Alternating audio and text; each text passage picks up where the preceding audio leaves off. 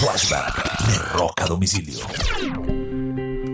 Un 18 de abril del año de 1996, la famosa revista Rolling Stone en Estados Unidos le dedica la portada a Gavin Rosedale, el cantante de la agrupación Bush, que tiempo después se convertiría en esposo de nada más y menos que de Gwen Stefani de la banda No Doubt.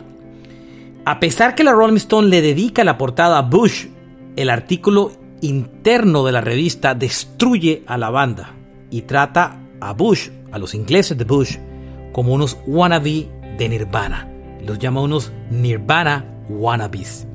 Este es un flashback de rock a domicilio.